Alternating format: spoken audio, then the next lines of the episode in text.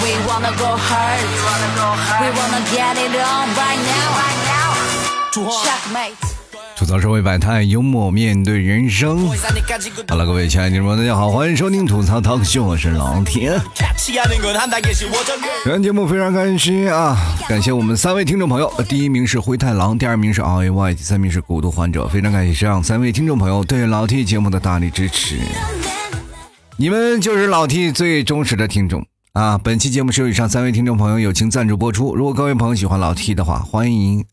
加老 T 的私人微信老 T 二零一二啊，或者是关注老 T 的微信公众号主播老 T 啊，在老 T 的文章下方进行打赏或直接发红包都可以啊，我都接着啊。其实这两天呢，在家待的时间长了，冬天一凉啊，就喜欢在家里待着，待着无聊啊，没事干呢，就吃呗，一吃完了。变胖了啊！最近呢，很多的听众朋友跟我联系，说老 T，我想看看你的照片。我发把我的照片发过他了啊，然后我意思说我发个朋友圈吧。然后我当时就把我的照片发到朋友圈里了。然后于是乎，很多的人就开始评论。然后我一有种错觉啊，就感觉他们的评论看到的不是一个啊主播一个明星，而是看到了养殖场。于是乎，我就赶紧把他删掉了。我感觉这个有点不和谐。如果再让他们肆意评论下去，我可能就要被宰了。太胖了，真的，人一胖就很难受嘛，对吧？就今天我逛街，有点百感交集。就是你看啊，人只要上街，如果你稍微胖点就会受伤，你知道吗？伤到什么呢？可能会伤到别人，是吧？就是你去买衣服，突然发现好多的衣服都是均码，就没有我适合穿的。我一穿了衣服，人哎，小姐说，哎，不好意思，你这个均码你可能穿不上。我说要穿得上，我来试试看它嘛，对吧？要合适了，我不是还得买吗？啊，其实这也是一个很好的借口。关键是走路呢，你总撞人，是吧？与其说是撞人，不如说是挨撞，因为你总是在被动的，你没有主动防御，是吧？哎，不不小心就被撞一下，不能让不小心就撞一下。其实我这个脆弱的主播心，我就感觉，哎，我被人不是碰瓷儿了，我是被人非礼了，我就。那你说你老走路也不行吧？于是乎我就停在路中间，我说我这不走总行了吧？哎，挡了三行行人的路，是吧？太宽了啊！哎呀，人都说了，心宽体胖啊，心是宽了，体也确实胖了。你去想想，你体胖了，心能不宽吗？你就想，你的血管都比比一般人血管粗。我跟你讲，其实我想了，曾经我都一直很瘦啊，有很多的人可能跟我一起想啊，就是老 T，我很年轻的时候，我也一直想胖，但我胖不起来。我一直真的想胖，我就胖不起来。你这个就是暴露了你的收入，你知道吗？你就想想，穷成那样了，还能胖得起来？谁见鬼了，是吧？就比如说我们上学那时候，瘦的一个个就是怎么样，就是一个个就跟那个筷子精一样，你知道吗？瘦的已经不成样子了。很多人说了啊，那个上学的时候我们新陈代谢快，我们那经常出热量，我们经常去跑步，然后我所以说我们都胖不起来。谁说的？上学那时候天天坐网吧，天天在那里熬夜玩通宵玩游戏。哪个不是现在我们所说的胖的因素啊？那我们不都叫肥宅吗？但是我那时候都叫筷子宅，对不对？一个个瘦成那样了，怎么就是能胖起来啊？所以说那个时候不是说我们不想胖，而是因为我们压根就吃不饱啊。所以说，当你身体啊胖还是瘦啊，就是跟你的经济可能是有点挂钩啊，稍微成点正比。很多人说，哎呀，胖的男人有福，是他比你比瘦的男人稍微有点钱嘛，对吧？对不对？是有福气。你去想想，我们为什么瘦？那不就是我们有一个坚持很久的一个习惯？什么习惯呢？就是精打细算的过日子。有好多的人工作了呃许久以后呢，就是给自己总结出一套经验来。就别人老是啊，就是心里有点亏的慌嘛，就比跟别人聊天，就总感觉自己比他们低一点啊。我月入十 k，我月入二十 k，我月入三十 k。你看我啊，像我们。可能收入稍微比较低的，我跟各位朋友，你如何把自己就是微薄的收入说的稍微更有份儿一点啊？比如说，我们说月薪三千啊，如何把月薪三千说的更富有？那比如说，我们都说毛收入吧，每月毛收入三万是吧？那我们把毛放到后面，我们每月收入三万毛收入，对吧？中间你可以再加个空格，三万毛收入，你看就厉害了，对吧？你看一元不就等于十毛吗？对吧？三万毛 就三千块钱嘛。这个时候你是倍儿有力啊！人一看哇，三万毛收入啊，你这厉害呀，三万毛！哎，我请问一下，你这做什么工作啊？我我就是怎么说呢？我就收银员啊，收银员。但是我跟各位啊，呃，很多的大型公司或者是一些私营企业啊，很多的公司的前台坐在那里，他们工资其实还不到三万毛啊，就可能有的两千都有。但是你千万不要小瞧了他们，他们用的化妆品、清一水的都是大牌子。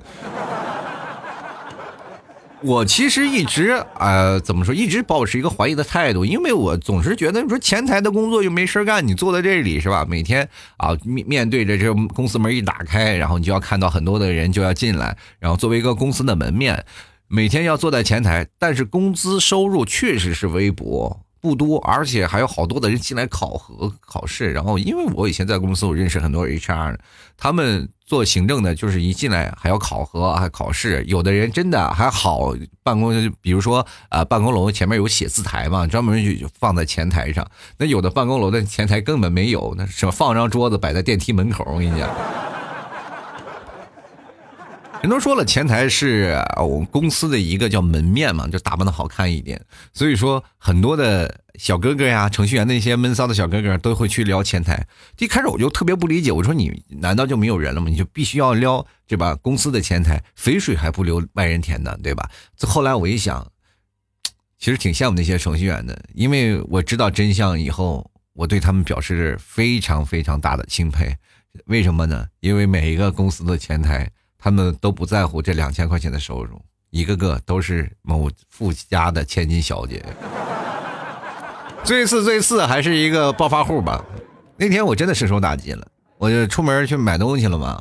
然后因为公司前台我们俩可能是都在我们公司都在一个商场里面，那我去那个商场买点东西，然后正出门就下班回家了，然后看到我公司前台开个路虎走了，知道吗？他开路虎，哎。那是路上有老虎，我开着啥？我开着十一路公交车，我进去，心非常感慨啊！其实各位啊，前台的小姑娘，你你们一定要去看看，又漂亮又不在乎钱，然后家里还很殷实。你说这件的事儿去哪儿找去？然后我就问过几个前台，因为我跟关系前台的关系都比较好，我就问他们，我说为什么还要来做这种工作？人家说了，在家待着，父母老说了，天天给我们相亲麻烦。我说来这里找份工作，就是消磨时间或者体验一下工作，是吧？其实，你说这件事儿的时候，你问认为他们就工作不好吗？其实不是啊，就工作特别认真。你完全无法理解，就是作为一个富二代来说，你为什么这么辛苦的工作，是吧？像我们辛辛苦苦的工作就是为了生活，他们辛辛苦苦工作就是为了体验生活，真的很难啊！不在乎工资多少，我只在乎让我干的充实啊、勤快，让我一天生活很饱满。再累一点，回去特别舒服啊，就当健身了。我的天哪！这让我想起一个新闻，我那次看了一个新闻，一个快递的分拣员每天工作特别苦，从早上八点钟一直到晚上九点，一个月工资三千块钱。然后这个女生特别的辛苦啊，从早上一直干到晚上，然后也从来不喊累啊，而且还获得了公司给的那个叫做劳模标兵啊。然后结果每次下班的时候开辆兰博基尼走了。生活呀，各位啊，我们每个人生活都是挺累的了，还说自己的不勤劳。所以说，各位，你看看那帮富二代也挺不容易的。我们其实过早的给予富二代穿插了各种东西啊，就是说，比如说啊，他们懒散呀，或者怎么样。其实现在看的真不一样，我们真的还有些时候不如富二代拼命的是。主要还是衣食无忧嘛，对吧？所以说现在我们胖了就属于衣食无忧了。我们每月挣的工资都是吧，满足了自己的嘴了。其实经常会有人会出现这样的事儿啊，就是比如说，呃，书上说的好，说吃的苦中苦，方为人上人。实际上我们是吃了苦中苦，活的不像人，是吧？经常我们每天为了忙里忙外的，就是比如说父母在家里啊，你在家里工作，然后工作特别忙，然后父母总是要提醒你是吧？早上要多吃点是吧？像到对天气冷了，你要多穿点。然后经常我妈也劝我说，早上吃好，中午吃饱，晚上要吃少。这经常是最少以前的老人教导我们年轻人说的话。那比如说像我们年轻人，现在基本都是早上来不及，中午食欲少，零食没有节制，宵夜吃到饱，是吧？人都说了，马无夜草不肥，其实我们也是一样的道理。对，你是真的，你如果稍微胖起来，也有点挺难受的。就比如我身边有个朋友，他真的是稍微稍微胖了一点点，是吧？你看一米六几的身材，一百八十多斤，我天！对于选着装来说是件非常困难的事。那天啊，他也不知道为什么就跟我们一起。那段时间特别流行那种紧身牛仔裤嘛，然后他也非常的追潮流，也买了一条紧身牛仔裤，然后感觉自己还特美，是吧？然后穿着紧身的裤子，然后走在马路上。然后我们几个越看越不对劲儿，我说你能不能换条裤子？你这穿的跟剥了皮的牛蛙一样，是吧？哎呀，实在是看着你这裤子都有点食欲了，我这。其实我们父母都是不像那个勤俭节约的啊，是吧？像我们勤俭节约还好，像父母他们是这样的一个观念，就是小钱嘛，他们抠抠搜搜，大钱从来都不不眨眼，是吧？比如说要买件大件啊，买件冰箱啊、啊洗衣机啊、电视什么，从来都不眨眼啊，买买买，这是因为必需品，他们所谓的刚需嘛。但是小钱，比如说到菜市场买菜是吧？买买上一两头蒜还要绕根葱是吧？必须要有这样的事儿，那我们年轻人呢，稍微买点东西，因为他们不理解我们年轻人买的东西，他们就会进行否定。就比如说，比如呃，很多年轻人玩手办吧，对吧？买手办，或者还有很多人玩高达啊，玩那些呃，还有乐高，对吧？乐高就是拼那积木，那父母最不理解了。一个大男人，你说玩什么乐高，对不对？你都多大了？老弟今年也三十多了吧？就是我在家里，我可能也会买一些手办嘛，但是我不是那种。资深二次元的啊，就是有些时候我比较喜欢看那些啊片子啊，或者是比如说去肯德基买的东西，他们送一个手办，那我就买拿回来了。对于父母来说，他们就非常不理解，说你这么大还玩，你还永远长不大是吗？尤其是有一次我正在干活，一边干活一边放着那个海贼王，然后我妈一推门，哇，这么大还看动画片我这这天哪，崩溃了是吧？他们不理解，所以说。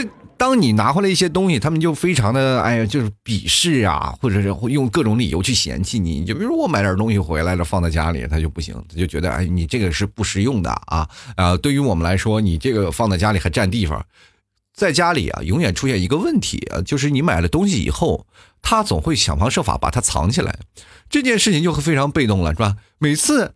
我们就面临的生活就是你买回来放在那里，然后第二天你会发现它不见了，消失不见了。然后你问你妈说：“哎，东西放哪了？”你妈说：“忘了。”然后最讨厌的是，然后他就当垃圾给你扔了，是不是？有人挺贵的，他就总会认为啊，就比如说现在买什么各种的手办的挂件和好玩的什么创意的东西放在家里，他总会认为很碍事儿。所以说，有些时候最讨厌的。并不是这些，最讨厌的就是父母会问你，哎，这个价格多少？多少？如果你买贵了，他就会骂你一顿，是吧？这个非常的崩溃。然后我们总是花自己钱，很乐意，然后放在家里摆事儿啊。然后但父母总是说你乱花钱呀，或不精打细算呀。你说你买好几千块钱的羽绒服，你怎么跟我说精打细算？所以说现在以后啊，不管家里出现什么物件，父母来问价钱的来路时候呢，你只要说一句不知道是朋友送的。绝对是百试百灵，我跟你讲，特别好用。你只要说朋友送的，他说哦，占了便宜了，是吧？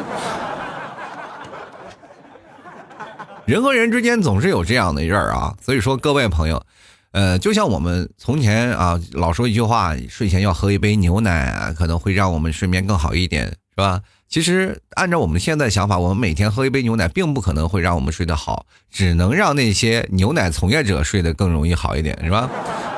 因为他们有钱啊，他们不担心自己离职了，是不是？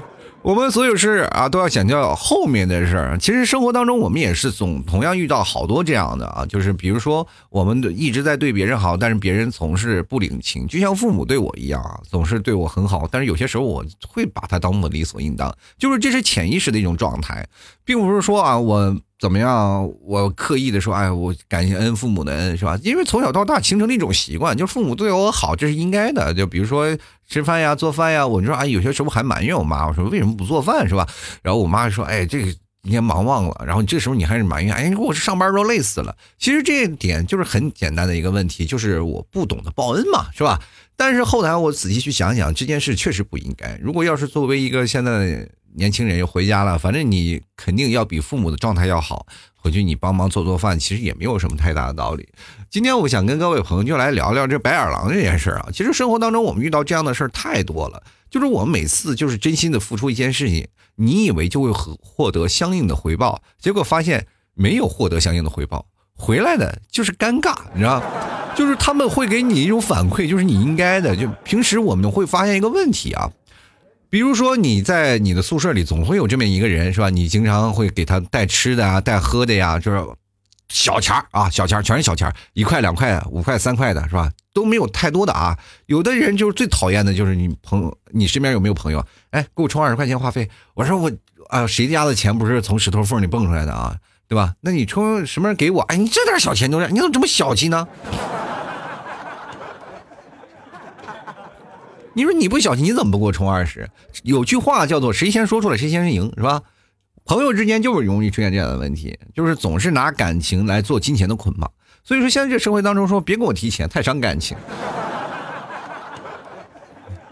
仿佛一说，哎，哥们深感情深，咱俩呃拿着啤酒一口闷。但是你跟他一聊起来。然后说句实话啊，就是在酒桌上说那些话都是屁话。真正到现实生活当中，你就会发现，哥们相处之道确实是这样嘛。你帮我，我帮你，但是你总不能说是。啊，出现一个状态，就是有一人一直舔着脸让你帮，但是你发现你需要让他帮忙的人是次数少之可少嘛，对吧？就比如说你在生活当中，你可能稍微工资要比他富裕点嘛，但是他就大手大脚，总以为你会养着他，然后他就会肆无忌惮的向你索取。其实这样的朋友，我们说了这么多年了，比如说十几年的好朋友了，你说我们能够因为这十块二十块钱不行吗？但是往往对方不自觉啊，就一直不断的索取，会把你一直索取的没有办法，然后你索性就跟他坦白了，然后他就会骂你小气，这么多年哥们儿白处了，行了，再见啊。这个其实就跟网络喷子一样，就是站在道德的制高点上去去抨击你。其实这也是跟家庭教育有一定关系啊，就是因为父母长期的对你的溺爱，所以说我们没有办法。啊，就体会到那颗感恩的心。其实现在这个社会当中缺乏一种叫做同理心的东西。我希望各位朋友都能够去了解一下，就我们设身处地的去为对方去想。所谓同理心，就是两个人相差在一个频道当中。其实恋爱当中也是有这样的关系啊。就比如说男方和女方也会经常出现这样的一个，你对他好，他会变得肆意的索取。比如说男方会娇惯女生嘛。男方一直把女方宠的跟小公主一样，宠的宠的实在不行了。我就发现男方有些时候真的挺缺德的。你们生活当中有没有这样的男人啊？这男人对这个女生是百依百顺啊，简直是不要不要的，把这个女生宠上天了。女生要什么他就可以是什么。他说，比如说啊，女生说想要天上的星星啊，这男生可能第二天就去 NASA 了，是吧？去报考航空员了是吧？然后航天员，我说我要上天，我要给我女朋友摘星星啊！就这种男生特别多。现实生活当中，这种我们所说所谓的就是温柔小男生是吧？又体贴又爱护的这些男生，我觉得这类男生反而是最缺德的人。知道为什么？他因为他狂疯狂的给对方啊，就是上一种叫做物理的支持，但是从来不上价值，对不对？就像现在我们家庭教育当中是吧？父母要对孩子好，一定要说明我这些东西是为了你好，对吧？一定要给他上点价值啊，对吧？我要为了你好，知道吗？这都是为了你啊，这是价值观的问题。你你有没有发现，父母越上了年纪，他就经常会说这些话，就是生怕你把这件事儿给忘了。因为父母也开始想起来了，不应该要是这样的肆无忌惮的让你疯狂的索取嘛，对吧？爱是有限的，你一定要得到相应的回报嘛，对吧？比如说父母对你好了，说你是不是该拿点工资回来孝敬孝敬我们，给我买点什么保健品啥的？生活就不是就这样吗？但是女男生就经常娇惯这女生，把女生娇惯的跟小公主一样，他最后他自己都接受不了了，他跟那女朋友分手了，结果这个女生再也找不到那另一个宠她的男生。除非这个女生自我改变啊，她觉得啊，她开始想起来了，我是应该感恩啊。其实这是一种蜕变嘛。有的女生她会两极分化嘛。第一种女生是想啊，行，你闹不了我，那好，你走，我再去找一个对我更好的人。你忍受不了，就说明你对不爱我，是吧？所以说我要再找一个比我比你更爱我的男人，结果这个男人一直不出现。还有一个女生呢，她会另一种女生，她会自己思想啊，她会自己啊开始反思啊，到底因为什么会把这么一个爱我的男人逼走了啊？她想啊，可能是因为我不够感恩，于是乎乎呃，于是乎就开始开始产生了一种强烈的蜕变啊，就破茧成蝶了，一下啊转变成了一个温文尔雅的女人。所以说各位朋友，你现在相处的任何一个爱情啊，都是。从我们一个懵懂阶段，然后成长的一个过程啊，它就变成了一个非常啊，让我们懂得一些事情啊。所以说，往往你们一直在痛恨的前男友、前女友，其实你们心里恰恰应该是感谢他们，对吧？没有前人种种树，哪有后人乘凉，对不对？我就发现好多女生就是想不开这个道理啊，就是一直问问男生，哎呀。你前女友是谁啊？或者是从家里翻到了前女友的东西，你居然还留着她？你这个不要脸的男人！你去想想，尊师重道有什么不对呢？是不是？你就应该感谢他把这么一个好的男人送到你的身边，是不是？如果你送到一个渣男，你就应该骂他的前女友，是不是？当初为什么没有报警把他抓起来，是吧？把他放出来为祸人间，你是干什么呀？对吧？你就应该骂他前女友。所以说，每一个女生啊，娇惯男生也是一样的啊。有很多的渣男，你以为说渣男他是一步步起来的吗？都是女人一步步惯的。咱们试想一下啊，一个渣男身边的女生往往都是很温柔的。啊，就是没有什么爱情经验的，他们就会对这些方面产生着一种强烈的前头嘛，对吧？我啊需要一个女生啊跟他在一起，然后他就会肆意的索取，疯狂的榨取，然后包括他的啊尊严呀，包括这些东西，他会引导他、教他，然后给他进行。像这些 P A 啊 P U A 的那些渣男，不就是把这些人视为猎物吗？对吧？没有爱情经验，他就疯狂从身上索取所有他需要的价值，这种渣男你还要他有何用？是不是？但是呢，你看他敢去索取那些有经验的成熟的女性吗？对吧？你信不信？他如果要找一个像，呃，孙二娘一类的那种女人，第二天他就会被做成人肉包子。什么事情都是欺软怕硬的，什么事情都是害怕你站在道德的制高点去抨击人的。我们现在有没有发现这些呃所谓生活当中的白眼狼，所谓的肆意索取的人？他们现在跟网络上的喷子没有任何大太大的区别啊，就是所有的事情我们都会以上一种价值观的观念，他从来不会去考虑别人的感受。那我只需要我们自己所想的，因为比如说你充二十块钱没有问题啊，我充二十块钱，你倒是还我呀，从来不还，第二天又充二十块钱，就是很很多的，就是一点点积累，知道吧？一点点积累，火山都是一点点积累爆发的，他也是二十二十二十二十。直到你充到好好几千块钱的时候，你说怎么还钱？你都记不起来这个数了，对不对？他总是讲，哎，没有问题，我再请你吃顿饭就好了嘛。然后这件事就过去了。所以说，你本身你自己心里还是有个疙瘩的。生活当中就是总容易出现这样的事儿啊。然后，如果你要太对他好，就也会容易出现问题。就是如果有一天你对他不好了，他会马上会过来抨击你、反对你，然后骂你，然后觉得是你们俩关系就变淡了。他从来就没有打内心是一个感恩的人。我觉得现在年轻人应该是啊，从心里要感恩，知道吗？就包括老戏现在做了这么长时间节目，然后你们可能听我节目去入睡，但是你们白嫖不打赏，其实本身就不是一种感恩的状态，你知道吗？不好意思，给你们上了价值了啊！但是我觉得打赏真的很有必要，很有必要。欢迎你们来过来灌我一下啊！就是把我灌的，我天天给你们做节目，然后每天就是。嗯，在耳边就响起老 T 的声音啊。其实我们觉得啊，对一个人的好，你是可以宽容的，但是不能纵容；你可以珍惜，但是不能宠溺，是吧？你如果对一个人太好了，就是给自己找罪受。生活当中，我们要懂得一种叫做距离感啊，你要长期保持一种距离。比如说小小别胜新婚这件事情，就很能说明问题，尤其是已婚的男人，对不对？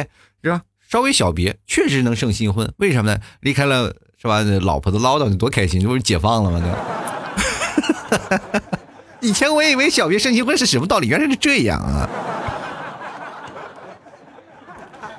但是呢，生活当中就是这样，你经常会给朋友买一些东西，买一些东西，他就经常会用你的东西，用完了以后，他并不感恩，就是生活当中总是会出现这样的人，不知道你们会不会被这样的事情给所生气？我就经常会碰见这样的很生气的事情。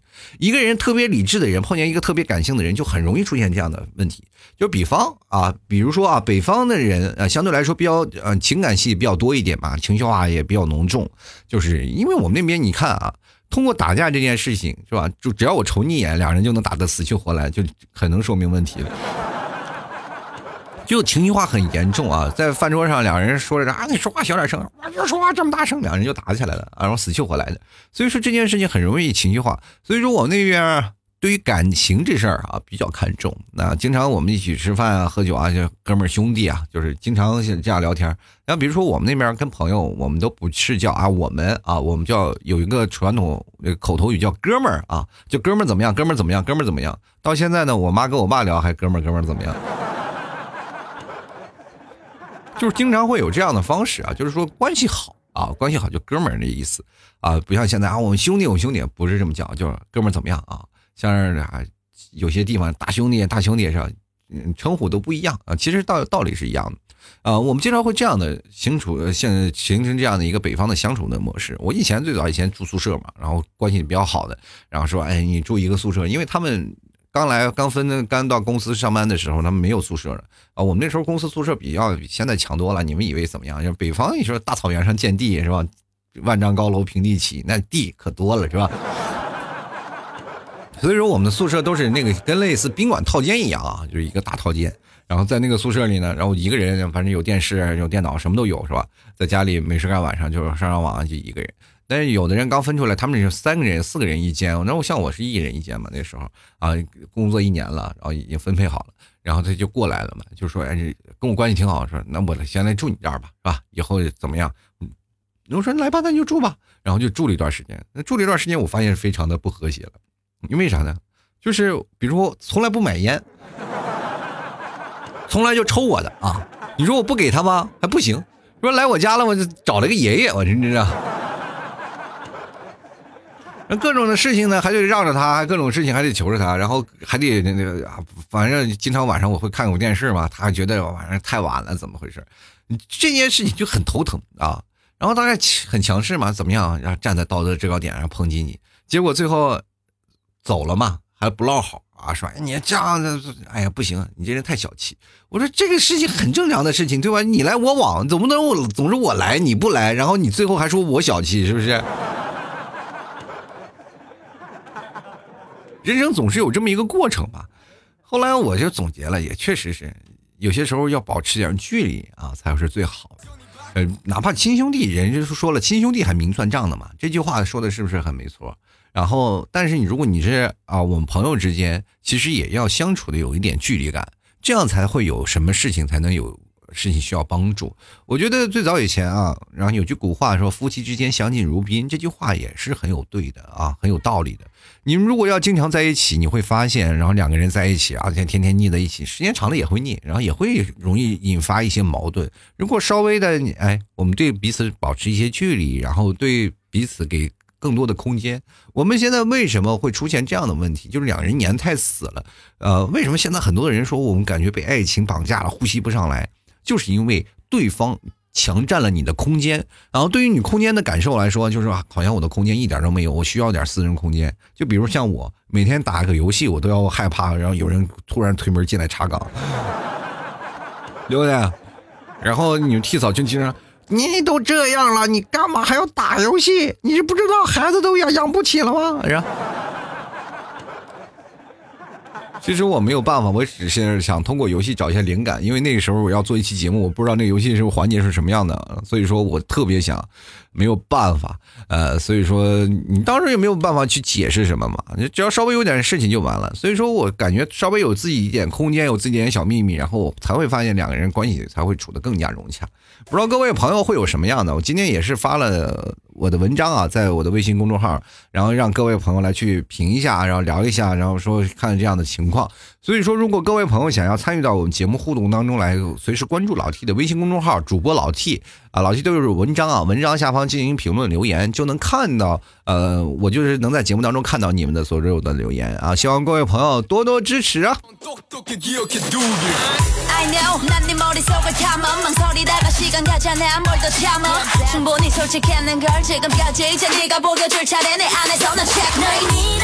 同样的，各位朋友啊。这个参与节目留言其实挺简挺简单的一件事啊，希望各位朋友多多支持。同样，如果想要加老 T 的私人微信呢也非常简单，通过微信搜索拼音老 T 二零一二添加就可以。希望各位朋友多多支持啊！同样想要打赏呢，别忘了在微信公众号或者是老 T 的微信啊发红包都可以。微信公众号是在我的文章啊最下方有个二维码。大家进行扫码啊，就可以给老 T 打赏，打赏前三位的将会获得本期节目的赞助权啊，您的名字将会出现在我节目的开场之中。非常感谢各位朋友的支持，各位啊，其实你们听我节目不要白嫖，就是对我最大的感激，你知道吗？仿佛有了一种成就感，哈哈哈哈哈！希望各位朋友多多支持啊。同样啊，各位朋友想买牛肉干的也别忘了登录到淘宝搜索“老 T 家特产牛肉干”进行购买啊。然后牛肉干呢，各位朋友可以直接可以大块朵颐的吃啊。同样呢，在冬天来可以增加一下热量。关键的是呢，想减肥的朋友。也可以晚上不用吃饭，吃一条牛肉干就能够填呃填补自己内心的这个呢，还有这个肚子的空白啊，可以让自己有一个很严重的饱腹感。这样的话，你就可以不用吃饭了。过一段时间，比如说像十天二十天，你就可以慢慢的瘦下来。一天吃上一条两条的话都可以，这是一个不传的秘密啊！希望各位朋友喜欢的话，绝对。可以来到老 T 的淘宝店铺啊，老 T 的淘宝店铺是吐槽 Talk Show，吐槽 T A L K S H O W，这是老 T 淘宝店铺名，或者你可以直接搜宝贝的名字啊，就是老 T 家特产牛肉干儿老 T 家特产牛肉干儿啊，就可以找到老 T 相应的宝贝。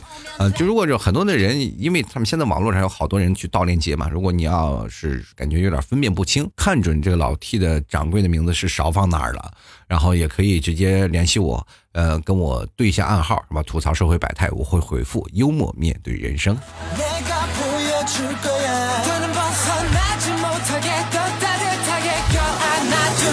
好了，接下来的时间呢，我们看一下听众留言啊。就关于这个事儿啊，肆意的索取，还有很多的听众朋友可能也会义愤填膺，来说出他们自己内心的想法。我们来看看听众朋友留言啊。第一名叫做孤独诗人啊，他说最讨厌这种把你的好当做理所应当的人，真不知道他们是怎么想的。别人对你处处着想，你对别个想过没有？这个别个人啊，这个是哪儿的口音？但是我觉得呢。有好多的人理所当然的人，他们会觉得，他们不是说真的不懂你的好，他们会觉得你太傻。真的有没有发现啊？经常会有人有这种心理啊，这种傻了吧唧的。你说你稍微跟他索取，他会对你那么好，我干嘛不对他那个是吧？就各种肆意索取。这个时候呢，有个演员很能代表这个当中的事儿，王宝强啊。你们是不是内心就会想到，如果是一直对别人好，这个人就会出现脑，就会出现在脑海里啊？就王宝强这个形象就出来了，是不是？你总会去想，哎，这个人会怎么样？他有个王宝强演过一个角色叫做傻根，是吧？就是他成名之作《天下无贼》，对不对？第一开始他就会对别人肆意的好，对吧？肆意的好，肆意的好，然后，嗯，结果对方那个两个贼又觉得本来要偷他的钱，后来觉得我应该保护他。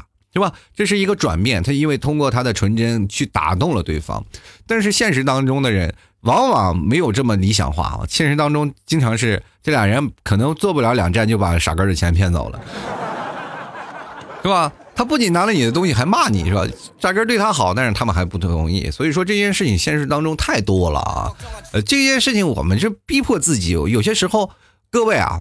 生活当中，我们总是梦能碰见那种就是耍心眼的人，那种人实在太二了。就是他耍那些小心眼说是做那些事儿啊，就是你能看出来，知道吧？你打心眼里你就能看出来。但是平时我们都在装傻，说哎呀，这个事情就算一算了吧。如果我要说破了，就很容易影响哥们儿感情。而这一下一影响咱感情了，那我们两个多年的感情何必呢？就因为这一点小事儿，十块二十块钱，哎，算了算了，就算了。其实内心老是这样，但是对方总是认为，哎，这个傻子吧，这这么简单的事都想不明白，是吧？就是疯狂的认为自己的演技非常到位，你知道吗？往往小的时候，我们经常会骗父母那件事儿，是吧？然后父母总是来打马虎眼。其实各位朋友，等当我们长大了才明白，其实我们那些小九九啊，那些父母早都已经看破不说破了，是不是？然后人说了，人间不拆，最不拆的是谁呢？是老师，对不对？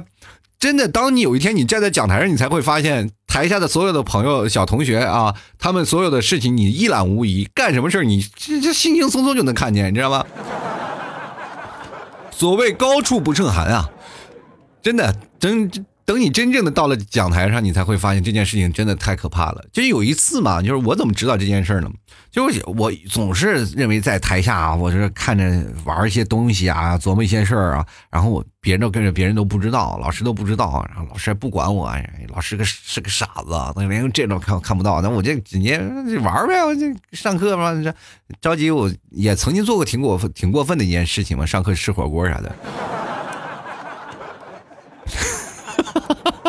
方便袋子里，就是我们的很简单嘛，就是方便面袋儿啊，那个塑料的方便面袋儿，然后里头放放着热水烫着菜吃嘛。就是总以为不知道嘛，就有一次上课的时候，然后老师说是让我上去给擦黑板，然后我就上去了，谁见谁知啊？我说我这刚把黑板擦了，我就上去擦黑板。然后正擦黑板的时候，老师在旁边讲课，我在那儿擦黑板嘛，因为可能老师太忙了，就顾不上一边擦黑板一边写题，因因为那个时候马上就要下课了。然后我去给他擦黑板，然后老师在那讲题，我一回头一看，一览无遗啊。这时候我才明白啊，原来是我们都是个傻子，你知道吗？所以有些时候你要点破他啊，通过一些手段。不要让别人知道，老是想着我们是个傻子一样。其实我们都知道，我们愿意对你好，但是请你也不要把我们当成傻子一样，好吧？其实这是对人格的最严重的一种侮辱，我觉得简直太侮辱智商。他总是认为啊，就是可能我只是稍微简化一点的步骤就可以了，我不需要太过于藏匿了。如果我要过于深刻了，就仿佛你可能不理解。我就稍微简单一点啊，我就没钱了，你就帮我充，然后兜里还有好几百块钱，好像我们不知道似的。然后这些人就占便宜嘛，就是觉得你傻，我就要占你便宜。我要不然我找你这个朋友干什么？所以说千万不要有这样的关系去维系的朋友。我就后来才想的，不应该的哈。就来看看饮水月影啊，他说我们班长啊老是帮我们干活，我们都养成习惯了。有时候呢还有些期待，真的不应该呀。他这个人很好，我很感谢他，谢谢我们赵老大啊。所以说这个老板呃那个你们班长经常干活，你也多请请人班长吃饭啊，知道什么叫感恩啊。然后老那个班长以后就觉得很开心啊，对吧？接下来看到叶晨啊，他说总是有些人欲求不满，从不知道感恩。哎，其实每个人都有出现过这样的情况啊。你咱们不能说有些人是欲求不满啊，或者怎么样。我们从小到大，我们索取的东西也有，只不过站在不同的纬度来讲，我们可能站在一些事情，我们自己都不自知啊。就是他们可能也会有些情况会出现自己不自知呃不自知的情况，就比如说我们从小对于父母啊，对于奶奶爷爷啊，或者对于老师啊，我们这些事情他们对你好，你完全不自知，对不对？你如果去想，如果当时我呃老师我总是认为对我特别坏嘛，那后来去想，其实老师对我挺好的，对吧？我在台下就玩成那样了，老师也没有把我打死，是不是？就已经很好了，是吧？就因为当你站在讲台上，就知道这个孩子肯定会影响你的升学率嘛，对吧？你去想想啊，如果把这个孩子开掉了，我肯定就会拿到我的这个升学率的奖金，肯定会更高一点的嘛，是吧？引进更好的。但是他没有抛弃我啊，老师没有抛弃我。你这件事情，你长大了以后你仔细去想，你就明知道了，这个老师是好的。其实当时我就是个白眼狼，是吧？按在当时那个年纪，其实每个人都是从不成熟走向成熟的一个过程嘛。每个人都有不了解，但是我不想就是说啊，我们来去吐槽各位啊，我吐槽这些。我们先来看看自己。自己是否有出现过这样的情况？懂得反思，懂得感恩，其实并不是让我吐槽别人啊。每个人都有啊，真的都有，不可能每个人是天生都是完人，是吧？人无完人，每个人都有出现在本质上有些问题。那么这个问题我们发现了，改正它就好了。其实我们从小到大都不知道感恩的，哪知道从小是吧？呃，父母都说了。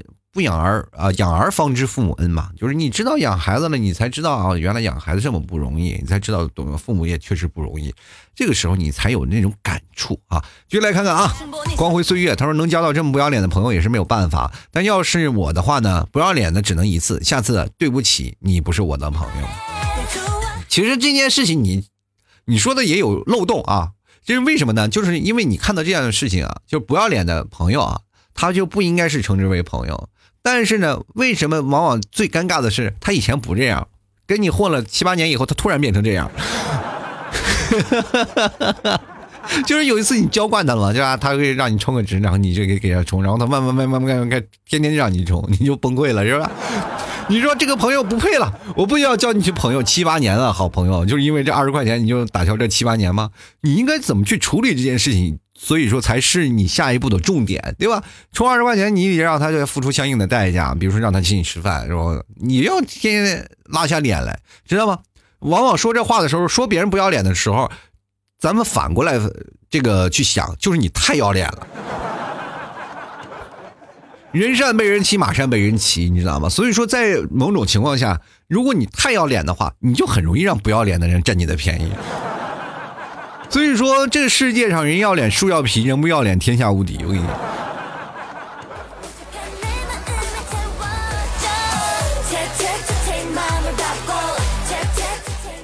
好了，继续来看啊，魔音啊，他说我跟老公一开始呢，我就不在乎钱，后来我明白我有父母，我也攒点钱为父母，然后就开战了。我觉得我的钱呢，就该为我了家就是付全部付出。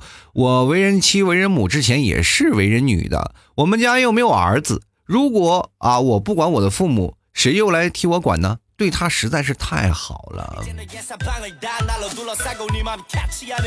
其实这件事情呢，从本质上讲啊，就是刚开始，父母现在家里都是独生子女嘛，啊，然后要养自己的家，我觉得没有问题啊，就是确实是没有问题。但是这样往往会产生一种道德绑架，就是你我挣的所有的钱，我就要为了父母，这件事情不可能的。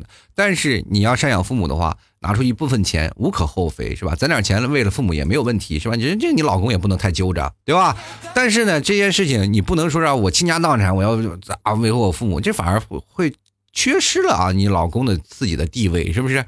呃，所以说每个时候呢，你家庭啊，家家都有难念的经，你要明白中间这个度啊。这个钱呢，大家也要有，也有小家是吧？没有大家哪来的小家呢？对吧？然后所以说，在某某种情况下，你要找到一个平衡点，其实这挺难的，对于你来说真的挺难的。然后你老公就想啊，我们家里都穷困潦倒，我们想要添个电视机都没有，然后你把钱全捐给你父母了，其实这自私来点讲就没有问题，确实是。人之常情嘛，我们家庭一定要越活越好嘛。家里你要有个车有个房添了，然后让父母老人就有的活就行了。但是你去想想，现在父母都有退休了是吧？有的人退休都有退休工资，他们也有相应的一部分收入。但是你不能说我攒点钱让父母出去玩，或攒点钱然后自己啊新的榨取家庭的我们现有的家庭的这些资源，反而是不好的。但是你要说对你说明他对父母应该是给就是在保障之内要给钱是没有问题的。但是你家庭很难调和，知道吗？你给多少？比如说这。他买辆车就差两千块钱了，你把他这两千块钱给父母了，他崩溃了，对吗？所以说，前提是你一定要说服你老公不要买车，这样你就能付出好几万块钱，是吧？你别说两千块钱了，你拿着一万两万给给你父母一点问题都没有。生活嘛，反正是要你去调和的，本身就是有自己自己的事儿啊。我们就来看看烟鹏啊，他说：“莫过于心凉，我就是我。至于你怎么看我，我亦不需要，也没有必要。人生本来就没有镶嵌的，别人对你付出是因为别人喜欢，你对别人付出是因为自己甘愿情愿。”事无过悔啊啊！只要不要以为自己一天到晚嘻嘻或者是沉默的人啊，这沉默寡言的人好惹。当你撕开你看你的面具，他的面具啊，你连啊下跪的机会都没有。愿你精致到老，眼里长着太阳，笑里全是坦荡。即使一百减一等于零啊！呃，你不要以为我不知道你这个暗恋一个妹子的事儿啊？怎么了？是被妹子说了那个什么了？分手了吗？这是？前两天是吧？这个在我那个什么朋友圈嘛，买东西啊，买了一份给自己，然后买了一份给他暗恋的人啊。我觉得这个挺好的一件事。我说你这大胆的表白呗，有什么事儿啊，对吧？然后通过今天的聊天，我怎么感觉负能量满满？是被拒绝了吗？我的东西不背锅啊！啊，这个继续来看啊。幻想暴富，他说身边总有一个让你恶心、想吐他一身的人，但又怕了脏字了自己的呕吐。我天哪！听这个词儿我就有点不想吃饭了。接来看星若初见啊，他说帮你可以借钱，真的不可以。确实是，这生活当中借钱就千万不行。再好的朋友借了钱都会容易出事儿。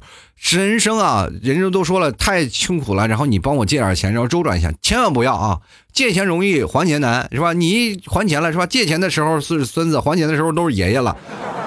不能这样啊。社会当中，你去想，现在有很多的社会有那，比如说现在有什么 app 呀，什么银行贷款呀，各种都有嘛，是吧？他从你这里借钱，他就想借一些无息的无息的钱嘛，然后到时候还不还你，是不是？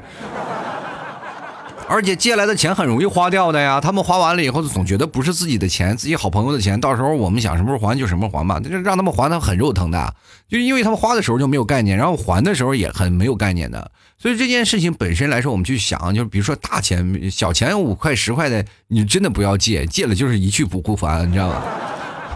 就比如说有人借你一百块钱，你都不好意思张嘴要，说你有那一百块钱什么时候还我？哎，这么小几百块钱，好像谁不还你似的。我这发了工资给你呗，就发了工资没反应了，知道吧？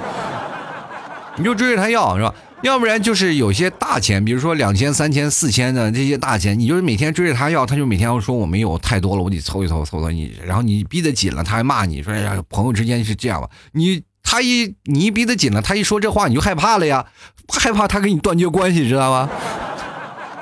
我说不要断绝关系，断绝关系也没有问题，那你得把钱还我呀，是不是？当时我们就关键是连字据都没留下，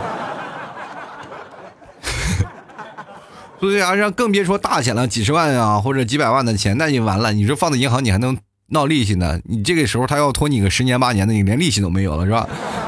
十年八年刚好把这些钱还你。比如说我现在在十年前我借你十万，现在十年后我再还你十万，那什么概念？完全不一样的，因为。通货膨胀嘛，物价飞涨，所以说这个社会当中不能拿等额去交换的。那人说了，钱又不能换交情，对，钱不能换交情，你为什么你不给我借十万块钱呢？这社会当中总是有人拿道德的东西来去抨击你，是吧？我们觉得还是要进行条款。为什么北方人有些时候就是跟南方就差很多？就北方人太富有情绪化，然后尤其是啊一些关系上面，包括啊最早以前北方啊工作都有很多的。啊，裙带关系嘛，然后你做这件事情啊，然后一定要请吃饭呀，在酒桌上签合同呀。到南方就很少啊，南方的私营企业竞争比较激烈，是吧？所有的事情，包括内部都有很多的淘汰制。然后两个人，老板在那里聊天，从来都是喝茶也不喝酒，是吧？除非你工作谈妥了，才去酒呃，才去那个饭店去喝顿酒，才去聊这件事儿。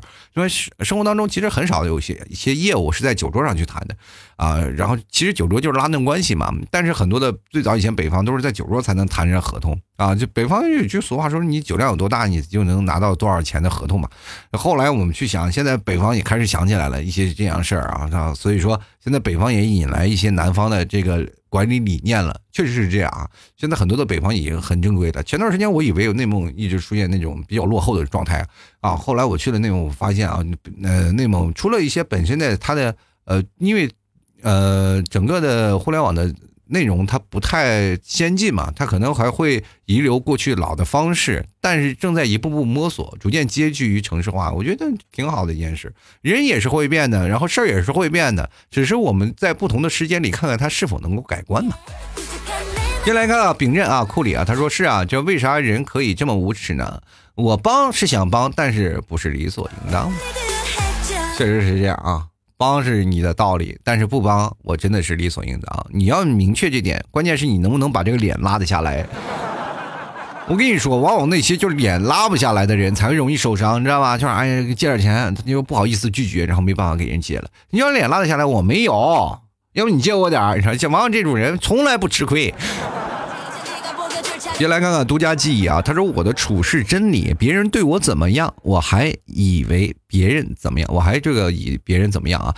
这个至少活得坦荡，不容易受委屈。自己呢，对家人对热情是吧？对陌生人不冷淡，对同事呢朋友呢，就取决于他们对我的态度了啊。这样太精打细算的人生也活得太累了吧？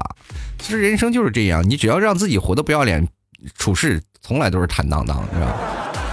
就来看看随风啊，他说现实生活当中啊，总是有太多老实人，每次别人找他，他都帮，等到实在帮不了别人了，别人就会说啊，说他的闲话。曾经我也是这样的一个人，我现在已经看清了这个社会啊。他对我好呢，我就会加倍对他好。哎有句话说得好呢，滴水之恩，定当涌泉相报嘛。其实我觉得这些人啊，真的应该反思一下，就是别人不帮你，就在后面说三道四的人，真讨厌，是吧？啊，贼难受啊！你为什么不当面说嘛？当然他也没有胆啊，怕被打死，你知道吗。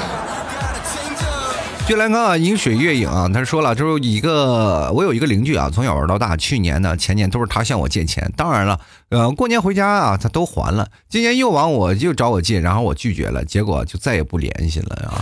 你看看这件事情，就是你那朋友的不对了，是吧？就借个钱是吧？从小到大了，就是非常就是，你说你不借了就没有问题，影响不到你们的感情，往往就把钱和那个经济利益挂钩，说哎你哎你不帮我你就啊跟我关系不好，是这样的意思。就是有些时候我就特别讨厌一句话，就是比如说我来到这儿了啊，你去了南方了怎么样？就是瞧不起我们本地人，我就觉得这话就很伤人嘛，对吧？人。生人，我们都是朋友，然后不管我去了天南海北，哪怕去了哪儿，那我们都是相处的平等的，对吧？很多人去了外地也并不是怎么样，我活得比你们还要难受，是吧？每天的啊，住的那个趴趴房，租的小房子，然后每天吃不上饭，对吧？他们也不知道这件事情，总以为你在外面混的就很好，其实没有混的不好。每次回到家里，那都是打肿脸充胖子。后来我也不充胖子了，我就说我过得很落魄。啊，这件事情一说啊，所有的人都开始传出来了。哎呀哎呀，这个人就害怕跟他借钱哟，这 没办法啊，这是人言可畏。继续来看看不塞鱼的猫啊，他说帮是情分，不帮是本分啊啊。圆说了啊，我经常跟我弟弟说啊，我给你洗衣服、做饭、照顾你，是因为啊你是我弟弟，所以我愿意为你付出，但并不代表这一切都是我欠你的。也不要以为这是理所应当，所以你要尊重我。比如你可以不扫地，但是你也不可以随便在地上扔垃圾，要尊重我的劳动成果。对我这样啊，对别人也一样。没有人是应当呃应该必须对你好的，你的朋友对你好也是想让你的友谊更长久。所以要把有些人给你的好呢，还是要给他们应得的尊重啊。我觉得这个时候你弟弟默默的点了头，然后。往地上又扔了一堆垃圾，姐，我听不懂。我尊重你的劳动成果啊，就感觉你这地扫的可能有点太简单了，我再给你扔点给你加大点难度啊，姐啊！进来看陈伦啊，对错，他说了，善良的人很多啊，得但得寸进尺的人也很多。当你一直帮别人做事呢，时间久了，别人就会觉得理所应当。突然不帮了啊，别人就会觉得啊你怎么怎么的啊。身边现在呢还有一名在校的学生啊，身边现在还在一名在校的学生。当初住进学校的时候，认为宿舍就是集体生活的地方，集体大于个人，每周都会打扫宿舍卫生啊。本都是协议好的，应该各自负责的地方，时间一久就会产生懒散，由最初的四人一起变成了两个人的坚持。可时间坚持下去的结果就是两人啊。不干啊，觉得自己不打扫，还有两个人帮忙打扫，所以就可以自由的吃喝玩乐，顺便堆积堆积垃圾，反正也有人帮忙扔掉，好心帮忙不是义务。还记得之前啊，被别人说原来打扫卫生是很积极，现在都不打扫了，呵，为什么我要无偿的一直帮忙？我的义务吗？对不起，我不该对你这么好。你这件事情本身就是你的错，上大学宿舍哪有说集体的去打扫宿舍的呢？对吧？都不是，就把宿舍当成垃圾窝吗？这件事情本身就是一个和尚没水喝，你没有办法去呃做成那些更多的事情嘛。就是一个和尚有水喝，两个和尚抬水喝，三个和尚没水喝的故事，这些事儿太多了，对吧？你啊，比如说你要去打扫卫生，那你就一直要打扫，反正我不打扫啊。这件事情很正常。你到了大学宿舍，很多的时候啊，有些宿舍是打扫很干净的，但是有些宿舍实在是你下不去脚啊，对吧？但是宿舍里你要有一个宿舍长，比如说这个人呢，非常的威武啊，非常的有力有霸道啊，然后把宿舍就说打遍了，是吧？觉得这个宿舍必须的，我是老大，然后大家该扫就扫，是吧？只有他一人不扫也好。但是如果要宿舍很多平等啊，民主，那就出现问题了，是吧？他两两投票是吧？两个愿意扫，两个不愿意扫，那没有办法，最最后只能你自己扫，是吧？世界上本身就是没有很公平的事儿。你看，像我们宿舍非常的好，是吧？每个人都公平、公正、公开，是吧？要不扫，大家都不扫，于是乎就成垃圾堆了。大家过得都非常舒服呀，你知道吗？在垃圾里生活，对你未来会有很好的，对吧？至少在你，呃，未来以后工作了以后，你看，哎，旁边有个蟑螂，有个老鼠，你从来不会大惊小怪哦。而且你还突然想到你上学的时代那份啊青涩的青春。你看现在有很多的人啊，你哎呀蟑螂，啊老鼠，就大惊小怪的人，一看就是没有经历过上学那个宿舍集体生活的那种时代吗？上学这宿舍都白过了是吧？这都是我们的青春，吃得苦中苦，方为人上人。就来看抖音装装说啊，他说亲兄弟还明算账呢，更何况借钱呢？要么就谈情说爱，别谈钱；要么就谈钱，别谈感情。我爸这边呢，亲戚就是因为家里的房子的事情闹得不痛快，都快散光了。而且我，但我们这家的房子啊，他们一分钱都没掏呀，全是我姥姥这边给的钱。凭什么他们要分我们这边的房子？而且当初那套小平房都没跟我们家。当时啊，他们各家都有各家的房子了。当年分房花了好几千块钱啊，增房间。但我想呢，经历过人呢，就应该了解的，真是想想就来气。这个本着不占有便宜不占王八蛋的道理，然后很多人就一直是坚持下去，你知道吗？这社会就是经常会有这样的人啊，就是你不能对他好。其实我最早对这件事情有一个印象的是一个人啊，他的这个故事是非常励志的，就是怎么回事呢？这个人。买了彩票中了五百万啊，中了五百万，大家都知道这个很多人都会觉得很开心嘛，但是这个人就完全开心不起来。他中了五百万呢以后呢，所有的亲戚啊都开始朝他借钱，他会觉得这个事情呢啊，说自己反正也中钱了，就给自己亲戚分点钱吧。所有亲戚的钱都认为他这个钱是白来的。你去想想，其实真的不是白来，你他自己以前的投入多少，对吧？你要买彩票，咱们不说，光是你说买彩票中的几率，就是等于被雷劈过五回。说这笔受伤的心情，这谁能理解，对吧？呃，所有的情侣都肆无忌惮的跟他借钱，借了很多啊。然后，当然他也投资了一些事情，结果投资了一些事情，他突然一下失败了嘛，也是被人骗了，然后失败了，然后钱也是没了，然后钱也赔进去了，房子也赔进去了。然后当时他给他很多亲戚一些钱，给了很多啊，然后几十万的也有，十几万的也有，每个亲戚隔三差五都给他借钱。结果当他穷困潦倒的时候，那些亲戚没有人借给他钱，谁也没有。一个人出手都没有，然后觉得他给他的钱就是理所应当。他找这些亲戚借钱，没有一个亲戚会给他啊。当时他很落魄，于是乎呢，没办法，又买了注彩票，又中了，是不是很励志啊？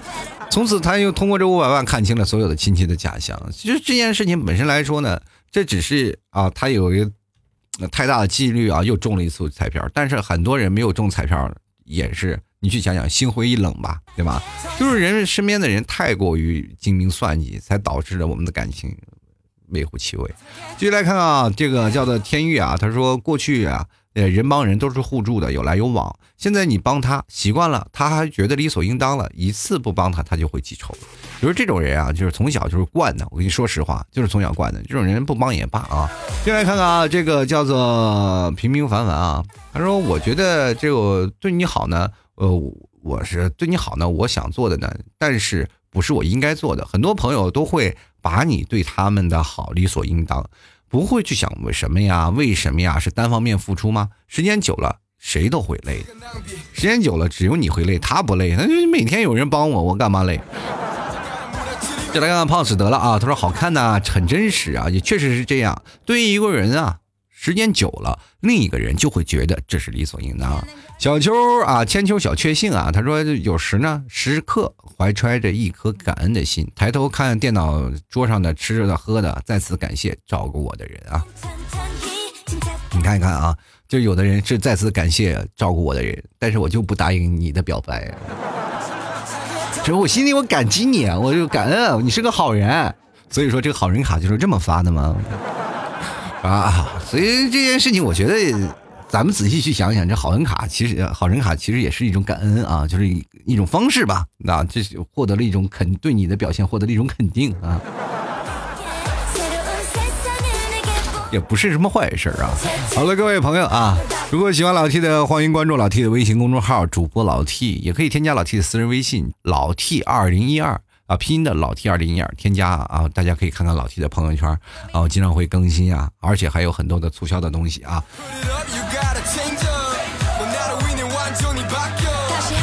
同样呢，各位朋友也别忘了给老 T 打赏啊！通过老 T 私人微信，还有老 T 的公众平台，呃，公众号呢，直接在微信里搜索主播老 T，添加关注了以后，在老 T 的文章下方可以进行留言啊，留言最多的将会获得我的节目当中的留言啊，我的节目也会跟着你的留言最多的那条去做啊。同样呢，在最下方有一个二维码那，各位朋友看完了以后可以给老 T 打赏一下，呃，同样可以加老 T 私人微信老 T 二零一二红包给老 T 打赏啊。最重要的啊，别忘了这个老 T 家的特产牛肉干啊！纯内蒙的草原的黄牛肉，大家可以直接登录到淘宝搜索“老 T 家特产牛肉干”进行购买了。绝对是地道的内蒙好牛肉啊！过年了，赶紧拿回点给家里去尝一尝啊！同样还有马奶酒啊，这些事情啊，都是过年中要促销的。所以说，各位朋友赶紧关注一下啊！呃，还有这些事儿呢，还有现在我们都买几件新衣服，各位朋友也可以了解了解老 T 的私人微信。呃，这因为酒是不能在淘宝上架的嘛，所以说各位朋友可以关注一下老 T 的私人微信了，老 T 二零一二。好了，今天的节目呢就要到此结束了啊！希望各位朋友。下次我们还能继续抓紧时间更新啊，给各位朋友带来更加有意思的段子啊！别忘了打赏，那打赏越多，我更新的越快哈。好了，本期节目就到此结束了，我们下期节目再见，拜拜。老 T 的节目现在结束，请大家鼓掌。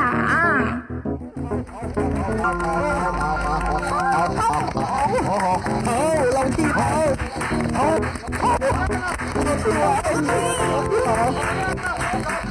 Thank you.